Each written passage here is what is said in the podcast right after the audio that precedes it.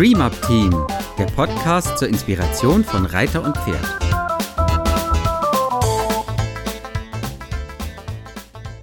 Hallo und herzlich willkommen zum neuen Dream Up Team Podcast. Heute mit Marion, Susanne und Ella.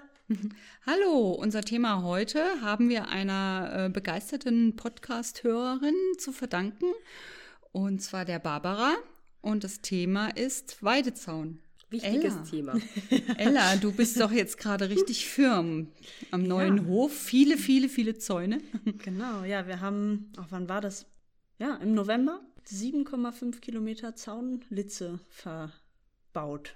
Na, also insgesamt ja, 1,5 Kilometer, 5 Hektar waren es. Wir haben das Ganze mit den T-Pfosten gemacht. Das sind so Metallpfosten, die äh, man relativ einfach in den Boden reingeschlagen kriegt.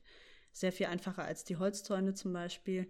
Und die auch kostengünstig, also relativ kostengünstig sind, aber dafür halt super stabil. Das war mir echt wichtig, weil mit der, mit meiner Kleinen jetzt, die Dreijährige, die ja so ein bisschen, ja, so ein Zaun, nimmt sie nicht ganz ernst. Die Kleine. Die, ja, ich Kleine, wollte auch ja. gerade sagen, die Kleine braucht irgendwie 2,50 Meter hohe Zäune oder so. Ja, 1,70 hoch sind wir Okay, jetzt naja, ich habe gegangen, ein bisschen aber- übertrieben, ich gebe es zu. genau. Und genau, da war mir eben diese, diese Stabilität sehr wichtig, auch dass es ein bisschen stabil aussieht, dass es nicht aussieht, als könnte man da mal eben so durchlatschen als kleines, freches, großes Pferd.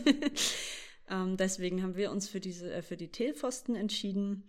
Bin ich auch sehr, sehr zufrieden muss, äh, mit, muss ich sagen. Also wir hatten für die 1,5 äh, Kilometer, glaube ich, insgesamt 20 Leute da, haben das dann auch an einem Tag alles eingezäunt.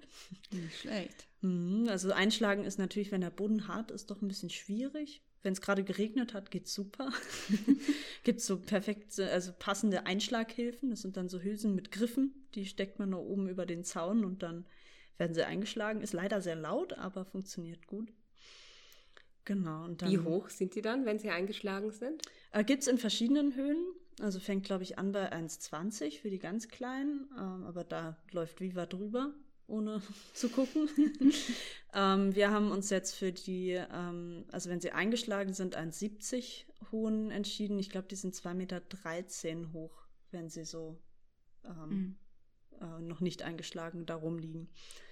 Genau, und den, das Ganze äh, vierlitzig äh, eingezäunt mit Stromzaun. Bringen die Pfosten denn dann ihre Isolatoren mit oder wie ist das? Die bestellt man extra, aber die haben, also die haben dann äh, die genau passenden ähm, Is Isolatoren, die man dazu bestellen kann, die man dann so ranklickt. Das Mhm. geht, ist ein bisschen nervig. Wir haben es dann immer mit einer Zange gemacht, dann tut man sich an den Händen nicht so weh und dann ging es total gut. Da Ist also machbar auch für Leute, die jetzt keine Zaunspezialisten sind, ähm, Ja. das System Ja. zu machen. ne? Also du musst jetzt nicht irgendeinen Experten holen, der. Nein, die Zäune an sich einschlagen ist relativ selbsterklärend. Was mir beim ersten Mal einzäunen vor vier Jahren in Hennigsdorf echt geholfen hat, war, dass äh, man sucht sich die Punkte. Also wenn man eine gerade Linie hat, dann sucht man sich die Endpunkte auf dieser Linie und zieht dann erstmal eine Litze, als, als die man möglichst stramm zieht, damit man eine gerade Linie hat. Weil wenn man das, wenn man keine Orientierung hat, dann baut man krumm und schief. Das sieht dann echt nicht schön aus. Ja, so, so wie wenn ich versuche, einen Slalom aufzubauen. Genau.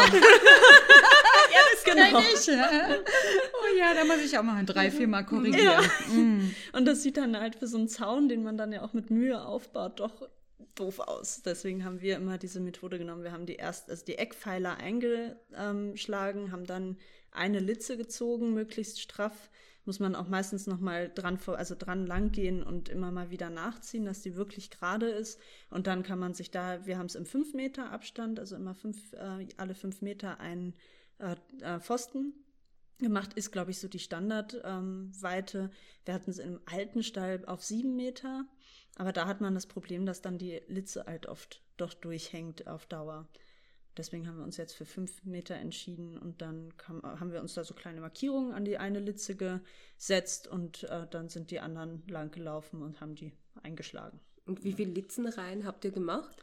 Ähm, wir haben es jetzt vierlitzig gemacht, weil, also ein Thema war, also wenn man 1,70 einen hohen Zaun hat, dann ist es doch gut, wenn man auf der 1,70er mindestens zwei darunter hat, sonst werden die Abstände zwischen den Litzen allzu groß. Und die letzte unten, die fängt jetzt leider an einzuwachsen. Das ist dann wieder arbeitsintensiv, weil man sie ja freischneiden muss. Wir haben uns das aber auch noch gegönnt, weil wir eben Wölfe haben.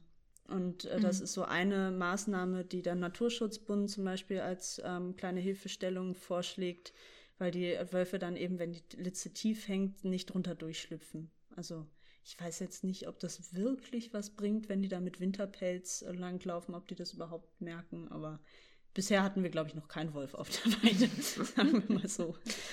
Ja, genau. Und dann war noch die Frage zum Weidezaungerät. Ähm, da kommt es ja immer ein bisschen drauf an, ob man jetzt den Hausstrom äh, hat oder eben das mit Weidezaun, also mit, einem, mit einer Autobatterie oder mit Solar macht. Wenn man die Möglichkeit hat, an den Hausstrom zu gehen, würde ich das immer empfehlen, weil es halt, also so viel Strom frisst dieses Gerät nicht und dann hat man doch noch mal ein bisschen mehr Saft auf dem Zaun. Äh, wir haben es jetzt auf der Weide, weil wir keinen Stromanschluss haben, mit einer, also mit einer extra Weidezaunbatterie haben wir alles am, im, im gleichen Internetversand bestellt. genau, mit einem Weidezaungerät und dann ähm, einem Solarpanel gemacht. Und das geht tatsächlich total gut. Also sogar durch den Winter. Und der steht, also das Weidezaungerät steht auch ein bisschen im Schatten vom Bauwagen, weil ich es nicht ganz offen haben wollte. Das steht da, ich glaube, den halben Tag in der Sonne, wenn es denn, wenn denn die Sonne scheint. Und bisher hatten wir aber immer Strom. Also das hat mich echt erstaunt, dass man da gar nichts ist. Man stellt es auf und dann ist gut. Auch im Winter. Auch im Winter. Sind ja. doch besser als ihr Ruf, diese Solargeräte. Ja, ich ne? glaube, inzwischen ja. kommt das echt. Also, mhm. genau, die, die funktionieren einwandfrei. Also, sind auf allen vier Litzen ist Strom drauf und auch gut Strom drauf. Also. Mhm. Und es sind so Kordellitzen, ne? Die genau, wir haben die, ähm, wir haben die Seile quasi, also mhm. also die ähm, Elektroseile. Es gibt ja dann noch die, die Litze, diese ganz dünne. Die ist mir aber immer zu, ja, also es ist mir immer ein bisschen unangenehm, die Vorstellung, wenn sie dann doch mal mit den Beinen reinkommen, weil die halt sehr scharf sind. Mhm. Wenn die Pferde da mit den Beinen reinlaufen, mhm. ähm, also hatte ich mit meiner Kleinen jetzt trotz vierlitzig und Strom und allem drum und dran doch mal, dass sie auch am Anfang geguckt hat, wie sie sich da durchwursteln kann. Inzwischen macht sie es nicht mehr. ähm, und da, wenn sie dann mit, das ist mir die Verletzungsgefahr ein bisschen zu groß. Ja. Genau. Und dann, was gibt's noch? Die die Bänder ja, gibt's ja, noch. Genau. Ist aber mit dem mit dem Wind tatsächlich ein Problem. Die hängen immer irgendwie am Boden rum, habe ich so das Gefühl. Ja, also ich also sehe das ja ganz oft auch bei uns, mhm. dass sie so ausgeleiert, ausgelutscht wirken genau, und äh, nicht sehr vertrauenserweckend. Ja. Und ich habe da Pferde auch schon, die komplett ignorieren sehen. Ja. Hm. Ja, das mhm. Material ist, glaube ich, recht anfällig. Also ne, ja. die, der Wind dehnt sie aus und auch die UV-Strahlung macht sie spröde. Ich glaube, dass durch die große Fläche, die das hat, ja. anders als zum Beispiel das Seil, ja. sind die relativ mhm. anfällig. Mhm. Genau, aber das ist tatsächlich noch ein sehr guter Punkt, die UV-Beständigkeit. Habe ich nämlich einmal den Fehler gemacht im, in Hennigsdorf in unserem ersten Stall, habe ich äh, Litze ohne UV-Beständigkeit oder mit geringer UV-Beständigkeit gekauft. Die waren nach drei Jahren, sind die mir im Wind zerbröselt. Das ist erstens doof, weil man dann halt überall diese Plastikfäden auf der Weide rumfliegen hat. Außerdem reißen sie beim ersten Angucken. Also dann lieber wirklich einmal die teure Litze kaufen mit hoher äh, UV-Beständigkeit. Die haben dann auch meistens zehn Jahre Garantie drauf und ähm, dann hat, spart man sich die Arbeit alle drei Jahre. Musste ich auch einmal lernen. Aber genau, der Preisunterschied ist nicht so riesig und es lohnt sich halt doch einfach. Du bist ja da voll drin im Thema gerade. Ja. Ne? ich hoffe ja auch immer, ich laufe immer durchs Dorf und denke so, diese Weide noch und diese Weide noch. Eine Sache finde ich immer noch total wichtig, wenn man über Weidezäune redet, das sind die Tore. Ja. Wie macht man, wie gestaltet oh ja. man die Tore so, mm, dass ja. das Durchgehen äh, bequem ist, dass es nicht zu einer schwierigen Situation ankommt, mm. wenn man rein und raus will. Mm dass man das Tor noch auf, also wenn die Tore zu groß zum Beispiel sind, die Abstände zum mhm. Pfosten, dann ist es so wahnsinnig schwierig, dann hängt dann das am Boden und das nächste ja. Pferd drängelt ja. schon und so. Oh, und die Dinger knacken dann am Boden und das Pferd will nicht durchgehen. Ja, ganz genau. Das ist auch immer mhm. schön, also, ja. Genau, ich bin ja wirklich großer Fan inzwischen. Man muss sie gut eingraben, aber dann gibt es ja diese Paneltore, die Metalltore, die gar nicht unter Strom stehen, die abgetrennt vom Stromkreis wirklich feste Tore sind. Die kann man ein- und aushängen wie gesagt, wir haben es jetzt leider nicht festgemacht, also wir haben sie nicht einbetoniert, dadurch müssen wir immer mal wieder die Tore ein bisschen zurechtruckeln.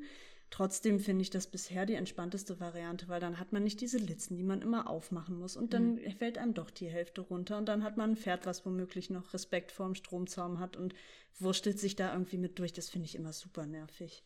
Deswegen ja. die Metalltore. Wir haben letztendlich haben wir eigentlich auch eine Schleuse. Ne? Wir können Richtig. bei uns, wenn du beim Weidetor rausgehst, stehst du nicht gleich auf der Straße, sondern erstmal in so einem Vorraum. Das finde ich auch sehr angenehm, ja. vor allem wenn man viele Pferde hat und die auch häufiger mal rein und raus bringt.